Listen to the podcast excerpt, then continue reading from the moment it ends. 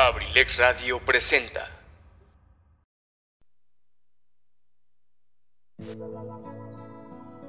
Bienvenidos a La Casa del Cronista. Las leyendas de Acambay, mitos, cuentos, anécdotas, historias, cultura y mil temas más. Aquí en La Casa del Cronista de abrilexradio.com.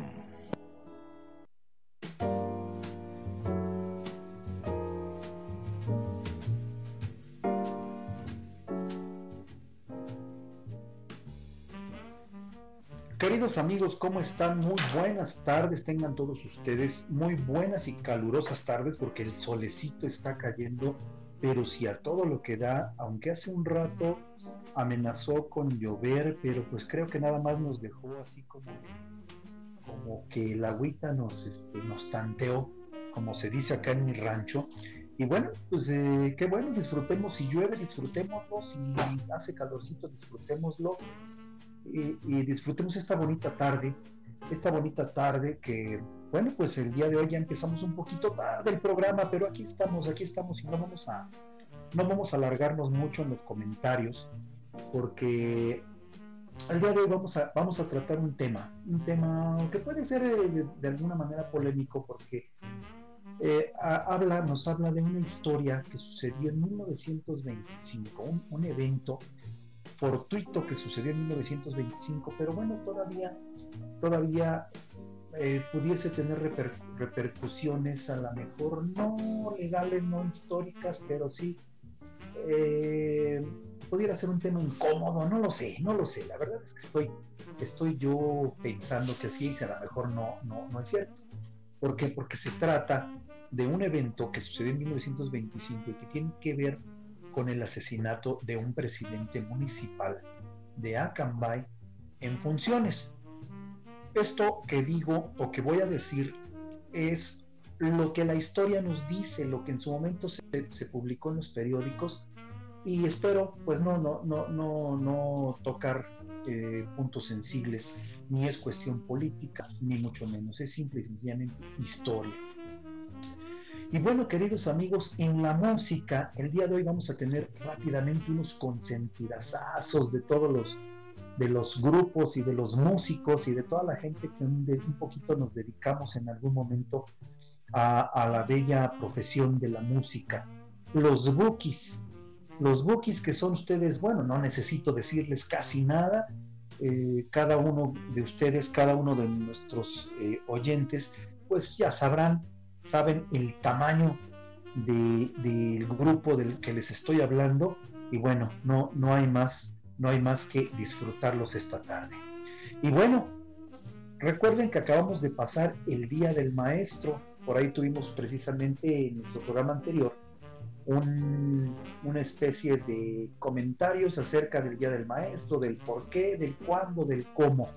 Y bueno, pues recordar solamente antes de entrar en el tema que nos ocupa el día de hoy, recordar algunos de aquellos maestros que hicieron historia, que hicieron de aquellos apóstoles de la educación, porque así esa es la palabra que se ocupa, que se ocupa para aquellos maestros que dejaron huella no solamente en el año que dieron, que dieron, en el año en curso que dieron clase, sino dejaron huella prácticamente perenne en muchas, en muchas generaciones, en muchas generaciones que posteriormente y hasta la fecha, fíjense nada más, yo, yo a, varios de estos maestros que voy a nombrar no los conocí y hasta la fecha sigo escuchando, sigo escuchando pláticas, comentarios, anécdotas de estos maestros. ¿Y qué quiere decir eso? Que fueron aquellos apóstoles de la educación que dejaron huella, una, huella perenne, una huella perenne porque pasan y pasan los años, de algunos de ellos hace más de 50 años, 60 años, y aún se sigue hablando y aún se sigue diciendo su nombre. Y bueno, a ellos, como publiqué por ahí en, mi página de Facebook, a ellos honor, honor allá donde quiera que estén, eh, honor por la labor la labor eh, magisterial, la labor educativa pues que, que, tuvieron a bien dejar sembrada en las generaciones, en los niños de aquella época, algunos de ellos ya son adultos mayores y le transmiten a sus nietos precisamente eh, esas historias de bonomía, esas historias de esas anécdotas de cariño de maestro, alumno, alumno, maestro. Entonces, bueno, pues comencemos. Y bueno, se me ocurre, yo sé que a lo mejor voy a pecar de no nombrar a, a todos, porque sería imposible. Voy a nombrar a algunos que vinieron a mi memoria y que, bueno, es a los que de alguna manera la Casa del Cronista quiere hacerles un homenaje. Muchos de ellos ya se fueron, muchos de ellos están aquí, pero con todo cariño, recordar, por ejemplo, a don Paulino Domínguez, un, educador de, de, grandes, de grandes dimensiones, cuando en realidad en tiempos en que no había mucha instrucción escolar, pero eran maestros que te educaban con el ejemplo, con ejemplos de vida, con ejemplos de rectitud. Y acuérdense que más vale el que enseña con un ejemplo que el que pasa horas en el aula diciendo las cosas que a lo mejor no ejemplifica. Y así es, don Paulino Domínguez, seguramente muchos de ustedes lo van a recordar o, o van a escuchar ese nombre, han escuchado ese nombre. Don Ventura Colín, Buenaventura Colín Garfias, uno de los maestros de aquellas épocas, de aquellos tiempos, de, los 20, los 30, los 40, aquellos maestros de muchas generaciones, a Carlos Serrano González, que fue maestro rural, al profesor Bernardo Peña Arcos, que en lo personal pienso que fue un punto y aparte, porque no solamente fue maestro, emprendedor, no solamente quería su tierra con un gran corazón, sino que participó en la historia, directamente en la historia de todo el siglo XX, de todo el siglo XX, o de la mayor parte del siglo XX, y por ejemplo, no solamente daba clases, también creó escuelas, no solamente en el municipio de Acambay, en otros municipios, en otros estados. De ese tamaño era el profesor Bernardo Peña Arcos. De Sor Eloísa Ruiz Castañeda, que también daba clases daba clases a sus alumnos de pintura, de tejido, de costura, gente entregada, Eloísa Ruiz Castañeda.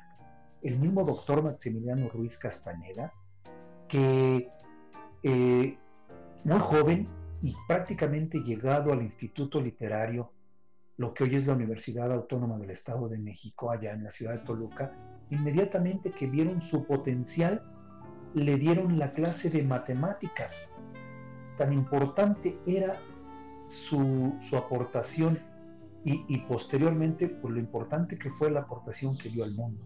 Entonces, el doctor Luis Castañeda fue maestro del Instituto Científico y Literario, hoy Universidad Autónoma del Estado de México.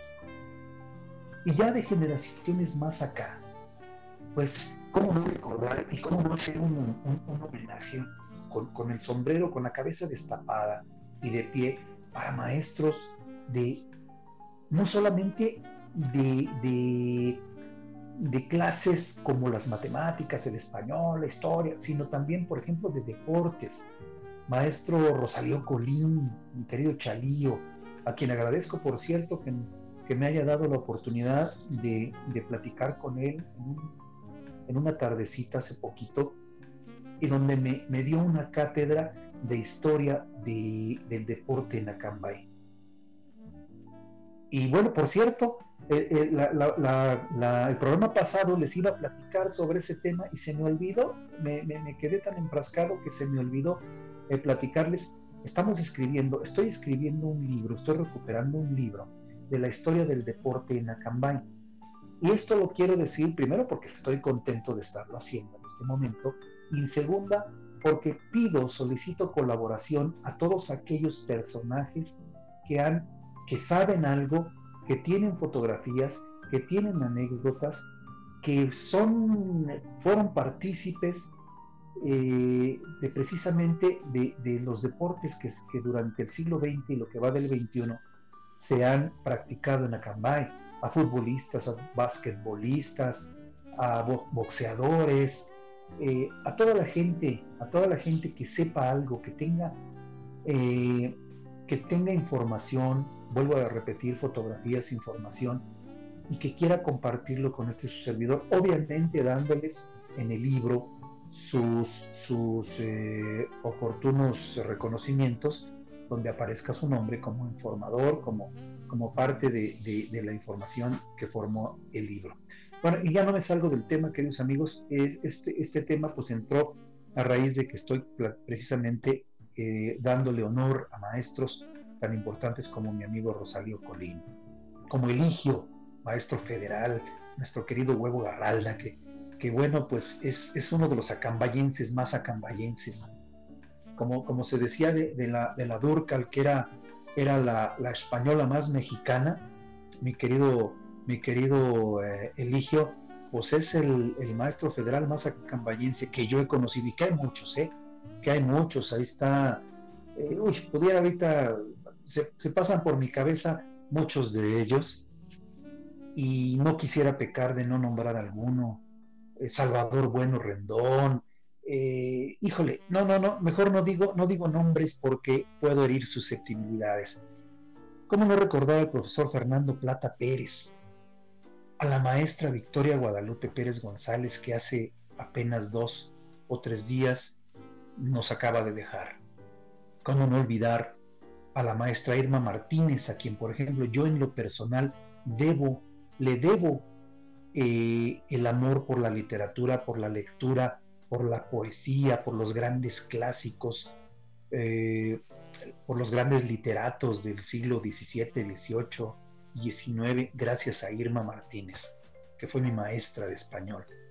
¿Cómo no, cómo olvidar al profesor Librado Sainz González con sus clases de matemáticas, de física? ¿Cómo olvidar a Laurentina Alcántara también con sus clases de matemáticas, una excelente maestra, una excelente matemática? A la maestra Nancy Colín, que aunque no fue mi maestra, pero bueno, eh, esa tradición de que los alumnos hablen de un buen maestro, a veces corre como, como reguero de pólvora entre las generaciones, entre los jóvenes. Y bueno, Nancy Colín tiene un lugar precisamente como educadora. A Alejandro, Arturo, a Pachita, a Fausto Fajardo, la familia Fajardo de la que ya hemos hablado aquí. En cuestión de deportes también al profesor Abad Chávez Solís, en cuestión de artísticas, música y todo lo referente al profesor Julián Ramiro Ríos, en otros niveles a lo mejor más universitarios, a Román García Plata, licenciado Román García, un abrazo fuerte. ¿Cómo olvidar también la cátedra y las clases del profesor Antonio Ruiz Pérez, el maestro Toño, que muchas generaciones tuvimos la suerte y la fortuna de pasar por su cátedra y de aprender muchas, muchas cosas en las cuestiones de el arte. ¿Cómo olvidar a la maestra Elia Alvarado Navarrete? También a la escritora Alvarado. Al doctor Oscar Rivera, que precisamente fue de los fundadores de la secundaria y de escuelas también aquí en Acambay, de los primeros maestros. Al doctor Alfonso Orozco Contreras. Y bueno, pues a, a la maestra Concepción Torres Navarrete. Y pudiera pasarme aquí mucho tiempo, mucho rato hablando de muchos maestros que en este momento están activos y que son ejemplo de tenacidad y de amor por su carrera, por el magisterio. A todos ellos, mis queridos maestros, discúlpenme si no nombro a todos, por mi cabeza se están agolpando nombres y nombres y nombres, imágenes, imágenes, imágenes.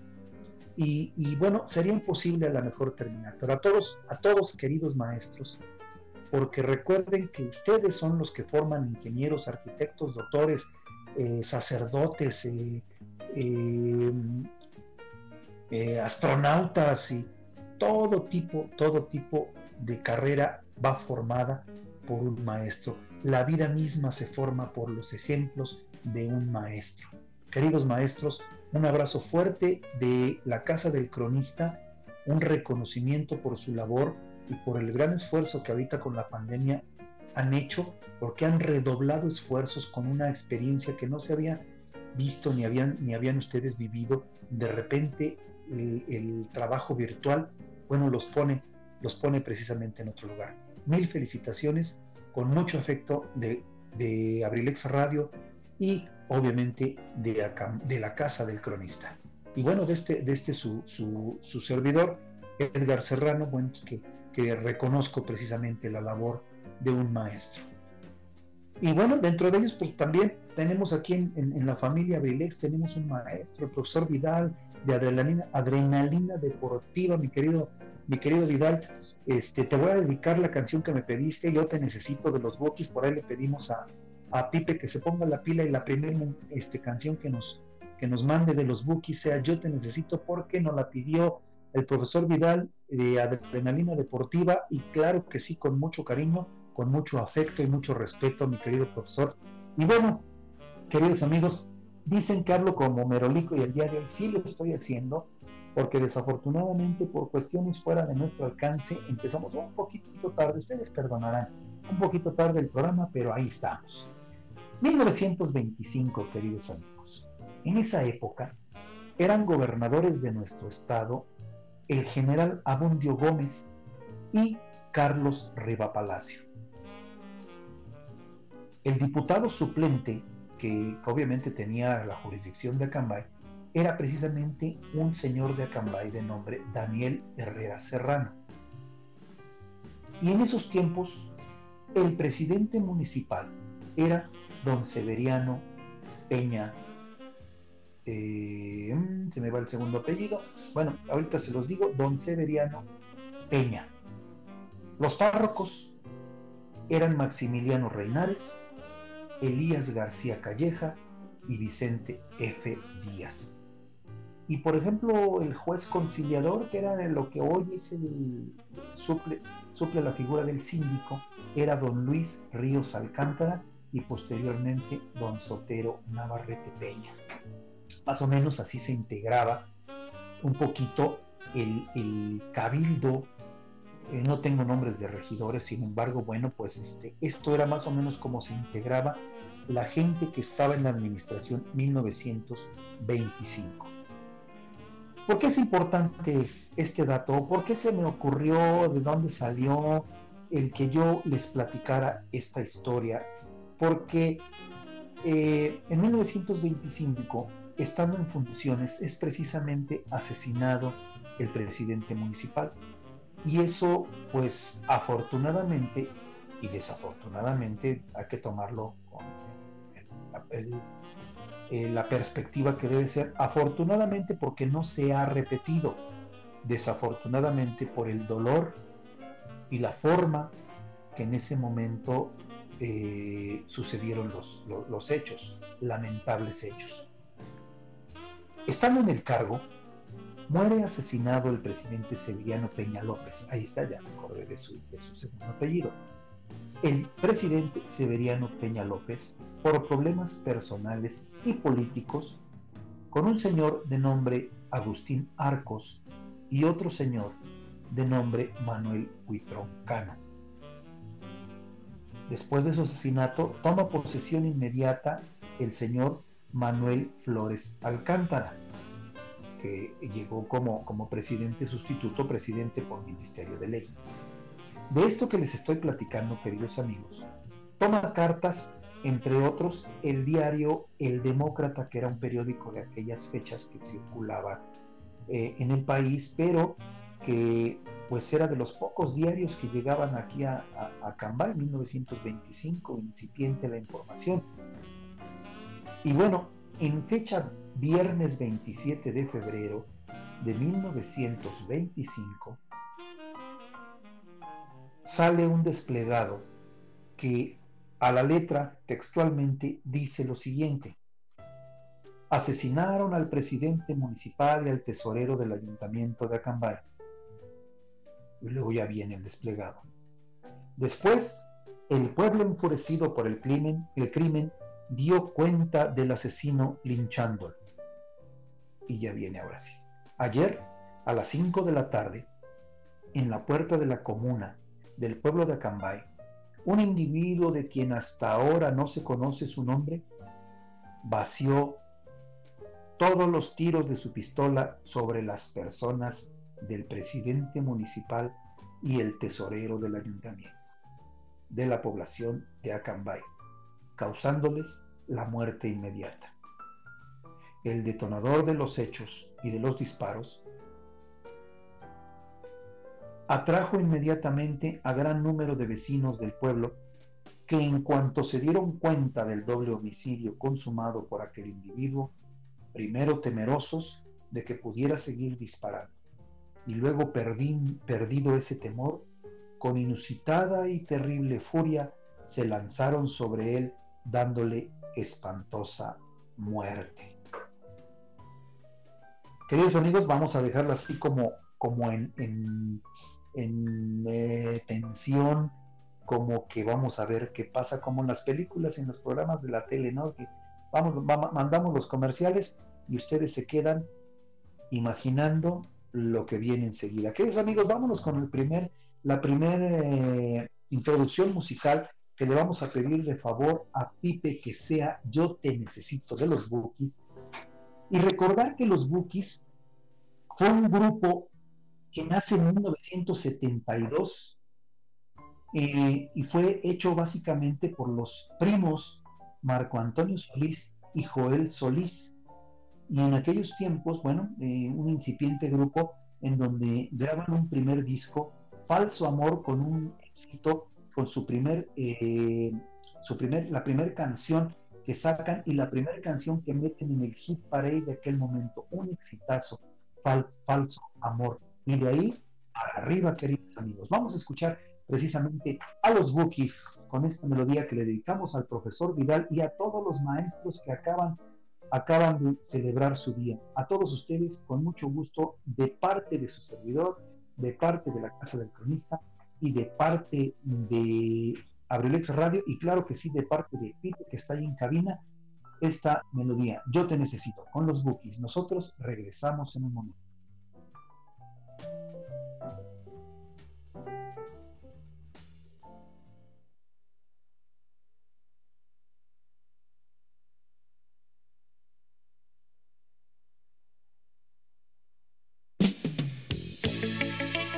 Es mi razón de estar contigo. Y cuánta falta le haces a este corazón que me hace sentir lo que hoy te pido. Regresa mi amor, regresa conmigo. Yo te necesito.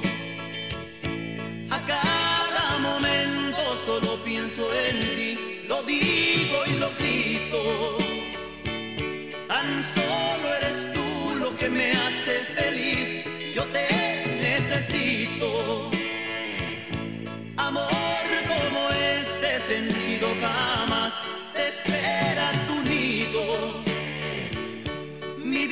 Es vacía si tú aquí no estás y no estás conmigo. Me duele decirlo. Desde hace unos días no sé de tu vida, no sé más de ti me siento perdido entre lo escondido. Se alargan mis horas, mi alma te añora y me hace decir que te necesito, que nada es posible en mi vida sin ti. Regresa, te pido mis lágrimas faltan si lloro por ti.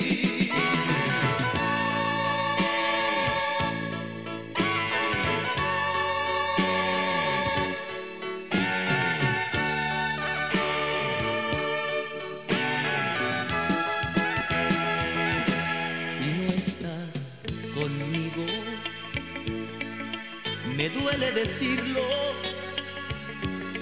desde hace unos días no sé de tu vida, no sé más de ti.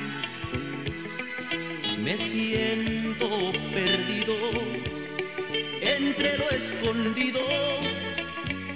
Se alargan mis horas, mi alma te añora, me hace decir que te necesito que nada es posible en mi vida sin ti. Regresa, te pido. Mis lágrimas faltan si lloro por ti. Yo te necesito.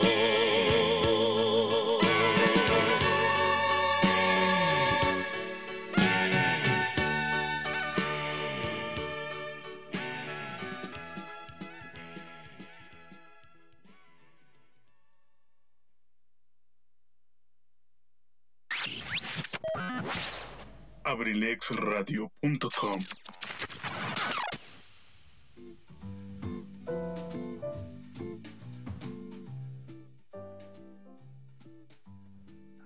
Pues esto fue Yo te necesito de los Bookies, obviamente, obviamente letra de Marco Antonio Solís y obviamente también voz de Marco Antonio Solís. Amigos, bueno, quedamos hace rato en una encrucijada con la historia que les estoy platicando. Bueno, pues resulta y continúo con el texto. Los enfurecidos vecinos, armados con lo primero que encontraron, cuchillos, palos y piedras, pronto terminaron con la vida del asesino. Según carta enviada por la autoridad a el demócrata, el posterior el día posterior del atentado, refiere lo siguiente. A esa hora salían del Palacio Municipal los ediles que habían celebrado cabildo. Y acompañados de otras personas, cuando intempestivamente un individuo llamado Agustín Arcos disparó su pistola en la vía pública sobre el grupo, hiriendo de gravedad al señor Guadalupe Peña Vázquez, que murió enseguida y también al señor Severiano Peña López, quien falleció una hora después. El grupo que salía de la presidencia repeliendo la agresión del asaltante Arcos disparó a su vez sobre él y le dio muerte en el acto. Parece ser que el móvil de, Arcos fue la venganza porque el cabildo había acordado la separación del secretario del juzgado conciliar de quien era pariente.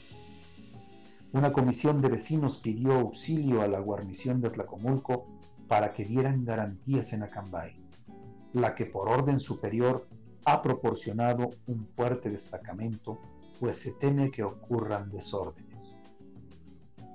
El corresponsal.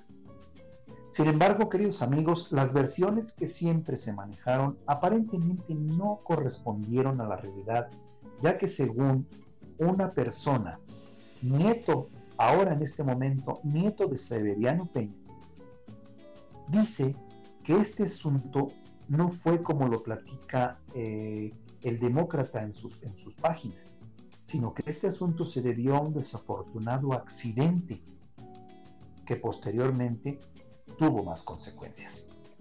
En aquellos tiempos en Acambay había eh, un médico, el doctor Rafael Rábago Maldonado, se dice que intentó salvar la vida de los heridos y el acta de defunción es firmada por el juez del registro civil, don Manuel F. Alcántara, y los testigos Honorato Páez y Aurelio Sáenz.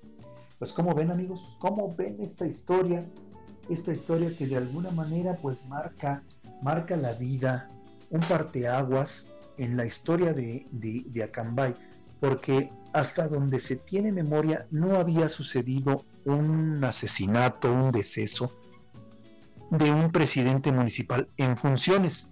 Y bueno, llama la atención porque pues eh, se encontró precisamente este, este periódico en, el, en la Hemeroteca Nacional, en donde pues platica, habla de personas de sus, del suceso, de aquellos momentos en 1925 como un suceso ya que había quedado en la memoria o, que sinceramente ya, ya estaba casi olvidado, ya solamente y seguramente se, acordara, se acordaban de este evento por pues los familiares a lo mejor de, de, de los, eh, de las personas asesinadas o a lo mejor y se acuerdan o se acordaban los familiares de, la, de las personas que cometieron el asesinato, sin embargo, bueno, ahí queda.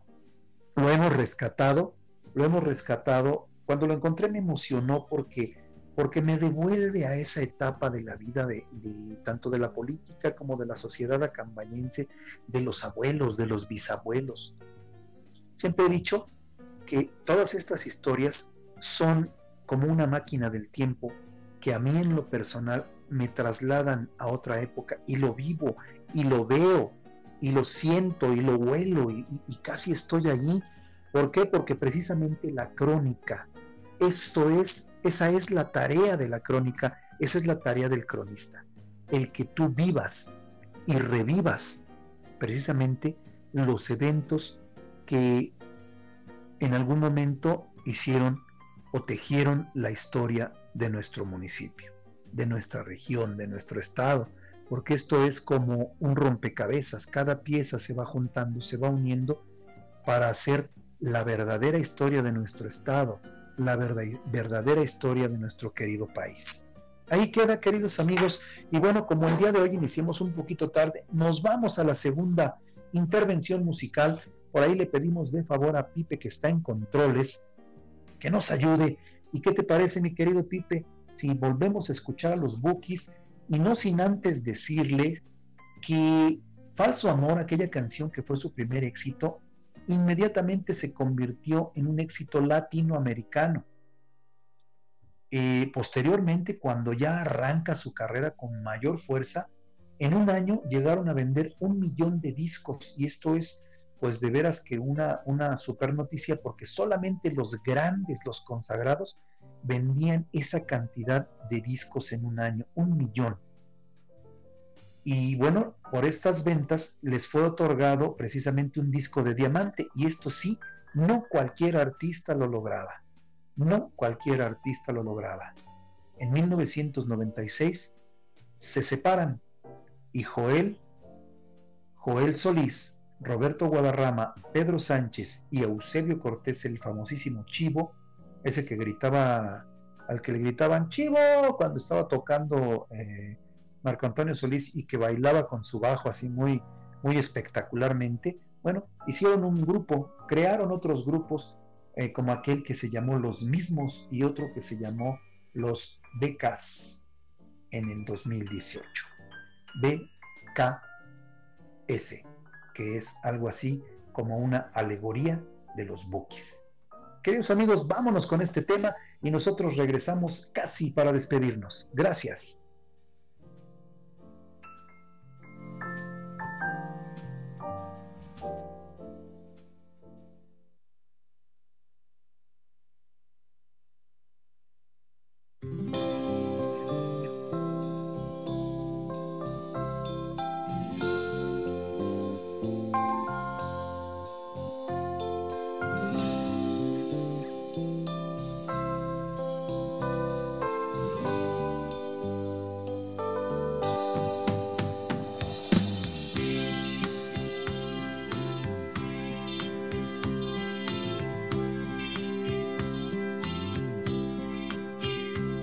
Necesito una compañera que me ame, que en verdad me quiera, que no tenga maldad, que en su alma tenga humanidad, que me sepa querer sin temor a perder. Necesito una compañera que me ame, que en verdad me quiera, que me ayude a vivir. Y que nunca, nunca sepa mentir, que conozca el dolor, que valore el amor.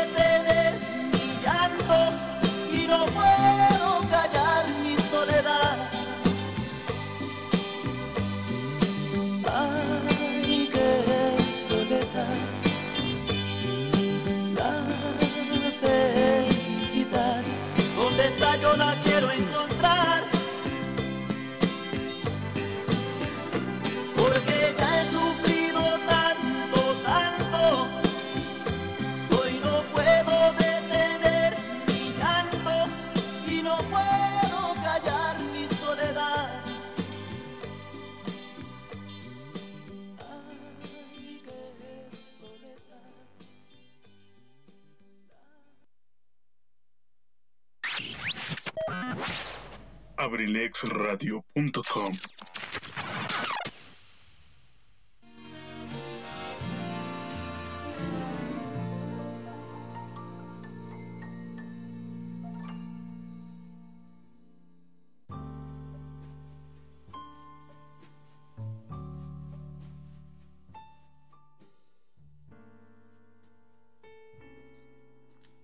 Pues ahí está, queridos amigos, los Bookies.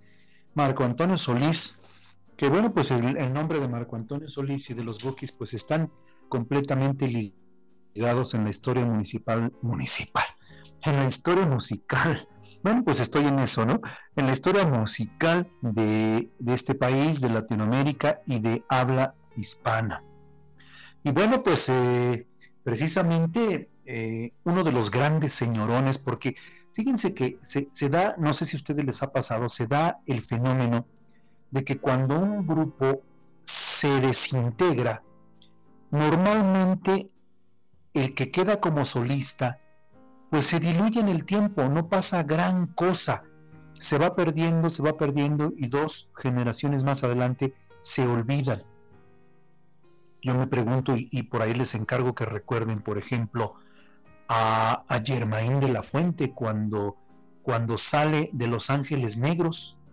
¿Qué pasó con Germain? Bueno, hizo por ahí su grupo, su grupo Germain y sus Ángeles Negros, pero desafortunadamente ya no tuvo el mismo punch que tenía cuando eran Los Ángeles Negros, aquellos originales.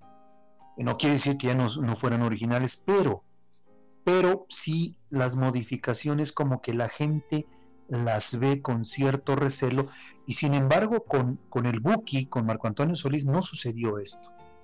Al contrario, creo que el solista tomó más fuerza y los que de alguna manera disminuyeron o vinieron a, menos fueron precisamente pues el grupo eh, que lo acompañaba, Joel y, todos los que acabamos de mencionar hace un rato, Joel, Joel Solís, eh, pues su, primo, Roberto Guadarrama, Pedro Sánchez y el Chivo, que bueno, de alguna manera, aunque tenía sus fans y sus seguidores, eh, pues no era lo mismo porque quien en realidad aportaba, aportaba el conocimiento, el carisma y el trabajo artístico era precisamente nuestro querido y, y nunca bien ponderado Marco Antonio, Marco Antonio Solís. Amigos, bueno, pues no nada más les voy a platicar historias historias de, terror, de suspenso, asesinatos, intrigas y todo eso. También les voy a platicar una historia bonita, porque no lo tenía yo preparado, pero bueno, ya me lo encontré por aquí entre mis escritos. En acción, porque esta historia también sucedió en 1925. Acuérdense que les estoy platicando de ustedes esta historia en, en el mismo año. Entonces, fíjense que el 12 de octubre de 1925 se formaliza la famosa Liga Acambayense. Ustedes deben de haber escuchado y si no han escuchado, pregunten por ahí con sus abuelos, sus bisabuelos, si es que todavía los tienen, sus papás, eh, o hagan recuerdos aquellos que ya son de más edad. Y recuerden la existencia de la Liga Acambayense.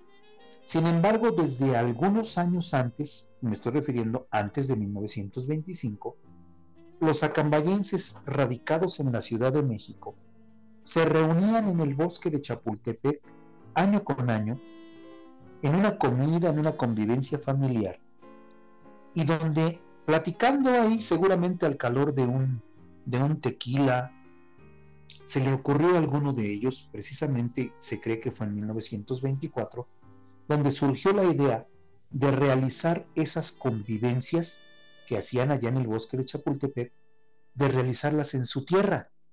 Es, decir, bueno, deben haber pensado, y si nos reunimos aquí en la Ciudad de México para vernos una vez al año, convivir, que las familias, que esto, que lo otro, ¿por qué no lo hacemos en Acambay? ¿Por qué no vamos a nuestro pueblo, a nuestra tierra natal? Y en lugar de pues, vernos aquí, nos vemos precisamente con la gente con los familiares, con los amigos, con los vecinos, la gente que dejamos allá cuando decidimos venir a estas latitudes. Y también propusieron que no volverían con las manos vacías, así como salieron de Acambay algún día. Decían, bueno, salimos con las manos vacías y con la esperanza muy, muy en alto. Vamos a regresar a Cambay, pero vamos a llevar algo. No, no regresemos con las manos vacías así como salimos. Y bueno, en 1925, una vez que se formaliza la liga, vuelven con ayuda y apoyo para los más necesitados. Entre los iniciadores de aquella liga se encuentran las familias Arcos, Guzmán y, vamos, eh, muchos apellidos de gente que precisamente ya estaban radicados uno, dos, tres, cuatro, cinco años allá en la Ciudad de México. Años después, esta liga acambayense lleva el nombre de Fraternidad Acambayense cuando se retoma con fuerza. Ellos, la liga acambayense, entre otras cosas, trajeron el primer aparato de radio que llegó al municipio, ya que se acababa de inaugurar el servicio de luz eléctrica, que era generado con un motor propiedad de don Manuel Alcántara. Y aunque en ese momento no llegó a todos los domicilios, me estoy refiriendo a la luz, al servicio de luz, marcó el inicio de algo tan importante como la electrificación que cambió radicalmente la vida de los acambayenses, ya que abrió las mil y, unas, y una posibilidades que brinda la tecnología. Gracias a eso y a la Liga Cambayense, pronto se inaugura la primer biblioteca pública. Obviamente hoy ya no existe, pero bueno, dentro de las aportaciones de la Liga Cambayense, aparte de que trajeron la primer radio, trajeron también la primer biblioteca pública. Y bueno, qué historias, mis queridos amigos.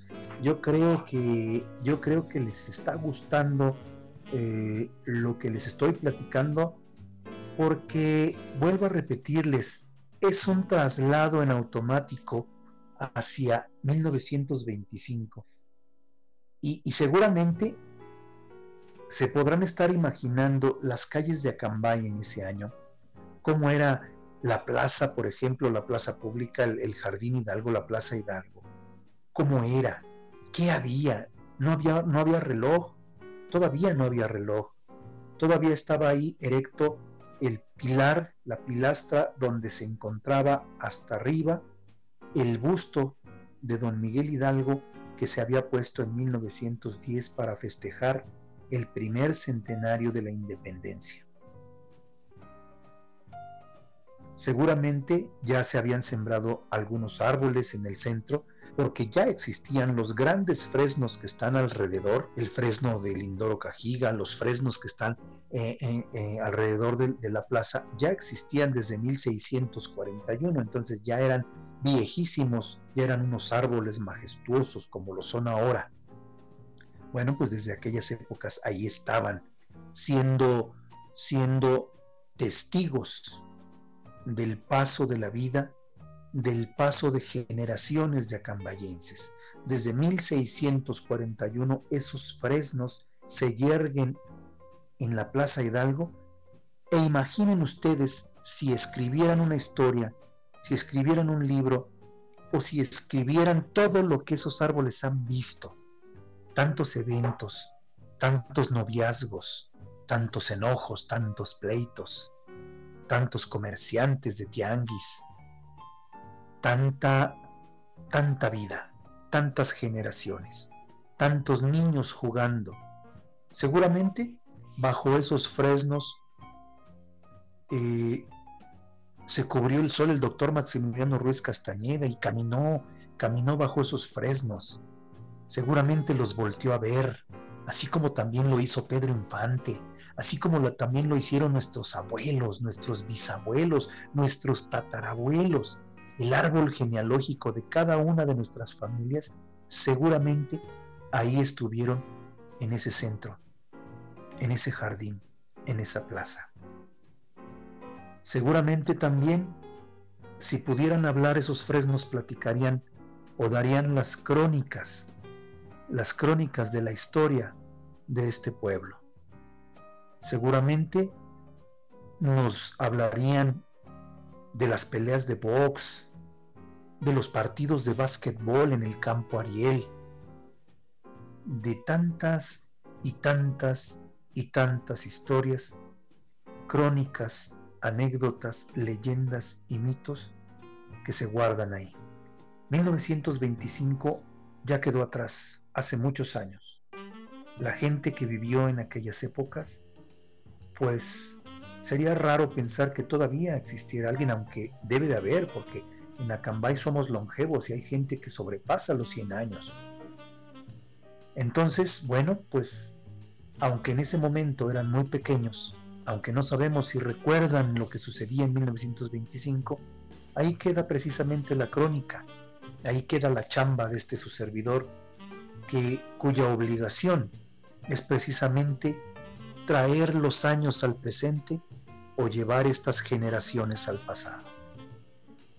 Eso es la crónica, queridos amigos, por eso yo estoy contento y feliz de poder en estas oportunidades que me brinda Abrilex Radio, de poder ser partícipe y copartícipe de, de ese traslado en el tiempo, de ese carro en el tiempo, de esa nave nave en el tiempo que nos lleva a cualquier época, en cualquier momento. Y bueno, de que las nuevas generaciones conozcan, entiendan y traten de, inmiscuirse en la historia de nuestros pueblos. Una vez yo escuché a una personita en un aula, aula eh, de una escuela. Bueno, lo escuché porque me lo dijo a mí, me lo preguntó a mí, ya tiene muchos años. Me dice, a mí no me gusta la historia. Yo para qué quiero saber cosas que ya pasaron y que no son importantes. Yo en ese momento pues traté de explicarle la importancia de, la historia y de la importancia de que quien conoce su pasado conoce su presente y puede ver un futuro hacia adelante. Sin embargo, bueno, la necedad de esta personita, porque era prácticamente un jovencito, un niño, eh, esa necedad eh, que precisamente a veces la adolescencia nos da, eh, bueno, la dejé, la dejé con el tiempo, ya no le dije nada, ¿Y cuál va siendo mi sorpresa? Que años después, cuando se vuelve un universitario y a punto de terminar su carrera, venga y me dice que, que, él se dedicó, que bueno, que él estudió o que está estudiando y a punto de terminar la licenciatura en historia. ¿Qué cosas? Como decía Kiko, el del, el Chavo del Ocho, ¿qué cosas, no? Pues sí, qué cosas. Y así sucede, queridos amigos, así pasa precisamente. Eh, y bueno, pues es un gusto ser partícipe precisamente entre los jóvenes en la sociedad de este nuestro querido pueblo y en la historia ser partícipe y rellenar esos huequitos de historia que se han perdido, que se han diluido en el tiempo.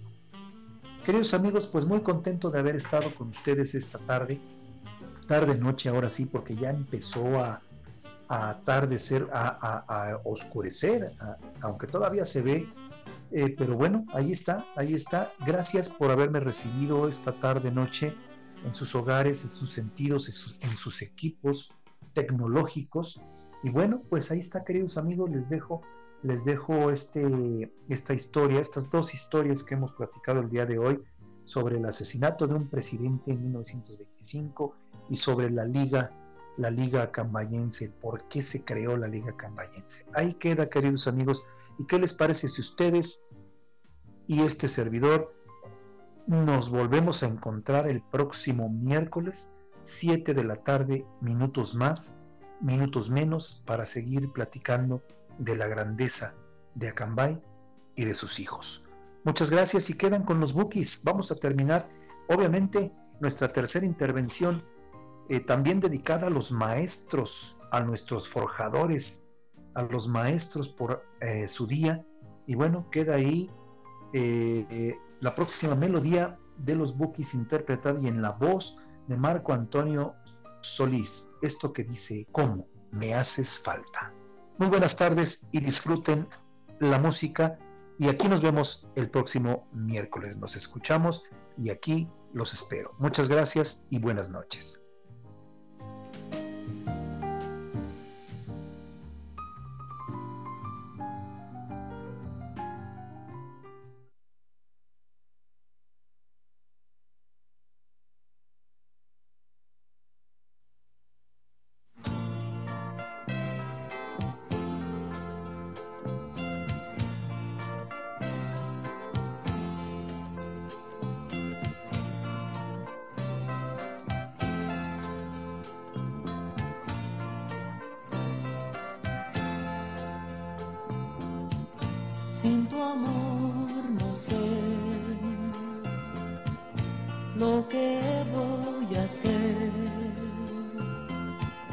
Solo vivo extrañándote,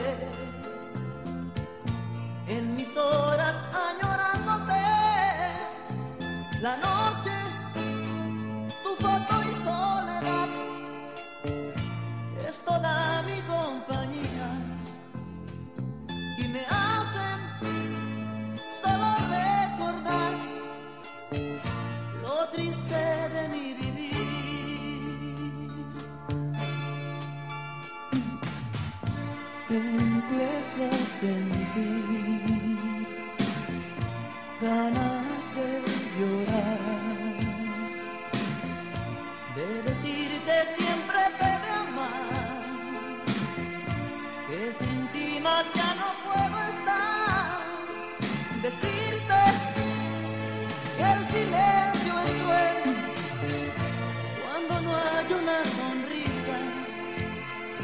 abrilexradio.com